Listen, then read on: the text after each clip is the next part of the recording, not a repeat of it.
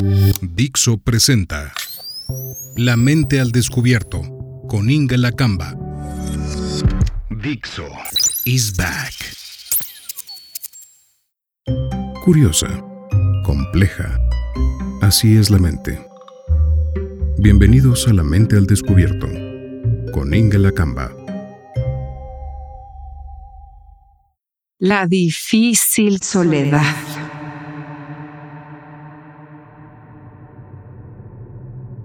A ver, ¿sentirse solo es lo mismo que estar solo? ¿O cómo sabes cuando eres víctima de eso que llamamos soledad? O aún más, ¿cómo sabes si el tema no es estar solo, sino que lo que te cuesta es estar contigo? Hoy en este episodio de La mente al descubierto, quiero compartir contigo algo de eso que rodea el miedo a la soledad. Partamos de que solo y soledad no son lo mismo, estaremos de acuerdo.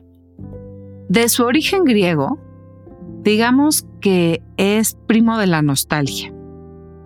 Nostos, que es regreso, y algos, que es dolor o pena y es la pena que provoca estar ausente de la patria, de los deudos o los amigos.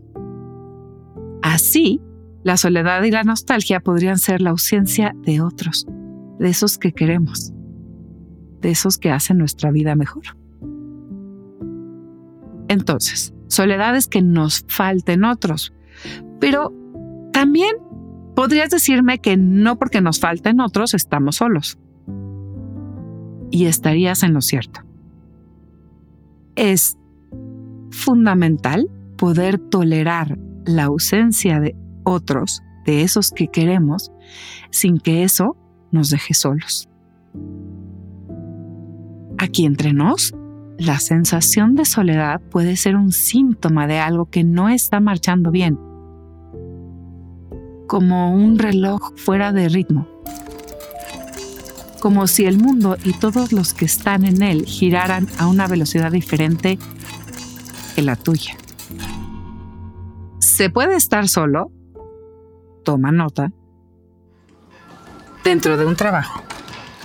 Dentro de una pareja. Dentro de una familia. Dentro de un proyecto. Y aún dentro de una comunidad. No importa la cantidad de personas que existan alrededor, la sensación de soledad, fíjate cómo no te digo la soledad, sino la sensación de, se puede apoderar de ti. ¿Por qué será esto, no? Bueno, Freud habló de una soledad inicial por la que pasa todo ser humano. Y es a ver si no te acuerdas demasiado bien, pero es una sensación de desamparo. Imagínate un bebé recién nacido, que no puede codificar sus emociones más allá de algo que se siente bien, algo que le duele, algo que le molesta. Por ejemplo, el hambre es algo que duele. El frío puede ser algo que asusta. Los ruidos fuertes son momentos de terror.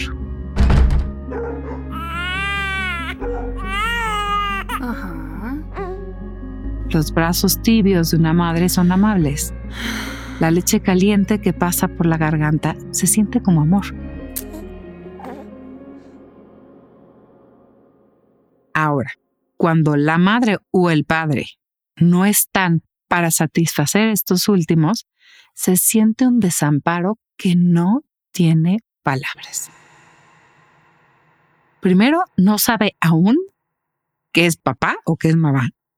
La noche oscura o el día brillante, el, la que llama, resulta que no acude nadie. O aunque acudan pronto, ¿qué es el tiempo para un bebé?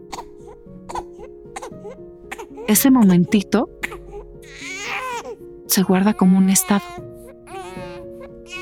Así, esa memoria queda como un referente para esto que llamamos desamparo. Ese es el momento más oscuro de la soledad, cuando hay un llamado de ayuda y no acude nadie. Solo hay silencio.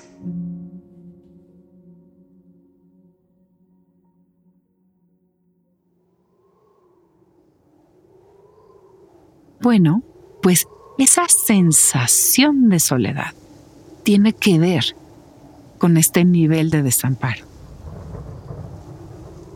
Pero, ¿qué crees? Que ya no hay más que eso. Ese es el fondo. No hay más. Lo importante es que puedas interrumpir ese momento en no dejar que te lleve con él. Porque es también estando solo y no huyéndole a la soledad que se pueden tener los momentos más creativos, porque permiten la intimidad contigo mismo.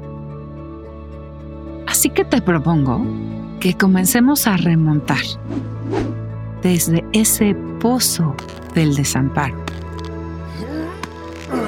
para seguir pensando en todo esto tan complejo que puede ser la soledad. que aprender a estar solo. Y también a resistir la sensación de soledad. Para detenernos a pensar qué nos está diciendo el mundo. La gente más creativa es la que puede pasar largo tiempo consigo misma. Ahora sí te voy a contar de un caso muy complicado y es la gente que no sabe estar sola, pero se las arregla para estar sola. No le gusta. Quizá lo que tienen es una fobia social. Imagínate qué difícil situación. Por un lado, genera mucha ansiedad estar con las personas. En el cuerpo se siente miedo, timidez, vergüenza, sudoración, que se ponen rojos. Pero también puedes estar irritable, te molestan las voces, las carcajadas, las conversaciones. Es un mundo en donde nada queda bien. Es un mundo que te puede dar miedo porque cada palabra que vas a decir puede ser juzgada o miedo a que alguien te pueda humillar. Pero por otro lado, la soledad angustia mucho. Y entonces parece que se tiene que resignar a que no existe alguien más para acompañar en la vida. Navegar entre estas contradicciones es algo que puede doler muchísimo. Es un lugar imposible. Son de esas cosas que hace que la gente quizás se anime a ir a terapia. Ahora, ¿con qué puede estar relacionada la fobia social? Con un montón de cosas. Voy a darte un pequeño gesto que lo pudo haber generado. Y puede tener que ver con padres sobreprotectores. Que cuando los hijos o los niños eran pequeños, consideraban que las relaciones con otros niños eran muy agresivas para sus pequeñuelos. Y quizás estaban en lo cierto. Los niños suelen ser muy crueles, pero si tú los quitas de esos ambientes, no aprenden a maniobrar. Y si no aprenden a maniobrar, se van a asustar siempre cuando vean estas crueldades. Entonces, los padres asustados, digamos que sacan a los niños de estos ambientes o van y los transforman con las maestras, todo esto que se ve ahora, pero le quitan a sus hijos la posibilidad de desarrollar recursos para salir adelante y los dejan asustados, asustados de la gente. Entonces el mundo puede ser vivido como impredecible, ¿no? Pues sí, es agresivo, ruidoso, sí lo es. Y sin embargo, en la vida hay que aprender a navegar cosas ruidosas. Es como si en un río esperaras que todo el tiempo fuera un cauce tranquilo. Hay que saber atravesar los rápidos.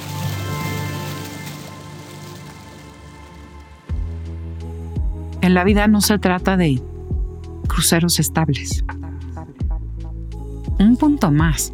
Para estas personas con fobia social, es fácil caer en el alcohol y las adicciones. Sobre todo ante la idea de que sus defensas inhibitorias pueden bajar gracias al consumo de estas sustancias psicotóxicas y se hacen dependientes de ellas. Porque en realidad lo que no soportan es estar en soledad, pero tampoco soportan estar con la gente. Qué lugares imposibles, ¿no?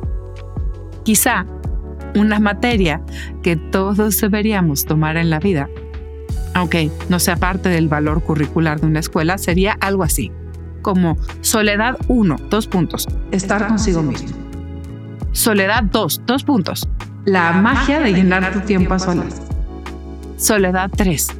Ser diferente no te hace solitario. O algo por el estilo, llámalo como quieras, cada quien que escriba las materias que le interese, pero que tengan que ver con cómo llevar la soledad. Tú y yo estamos siempre a tiempo de aprender a estar a solas. Quizá a veces se requiere empezar de a poquito, tener un tiempo extra solas, más allá del café de la mañana, o de correr, o de hacer ejercicio en el gimnasio. Te pregunto, ¿Estar solo te sabe a soledad? ¿Y qué será lo que te asusta a ti de la soledad?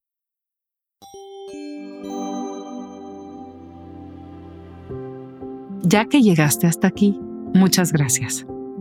Si quieres conocer más, visita mi página www.ingelapsi.com, mis cuentas de Twitter, Instagram y TikTok arroba ingelapsi necesitamos espacios para poder pensar el estar solos, conocernos y así poder llevar al mundo de forma creativa eso que tenemos dentro. Te pido que compartas este podcast con dos o tres personas con las que quieras pensar las sutilezas de estar solo y la soledad, para que sepan que al fin de cuentas no están solos pensando en eso.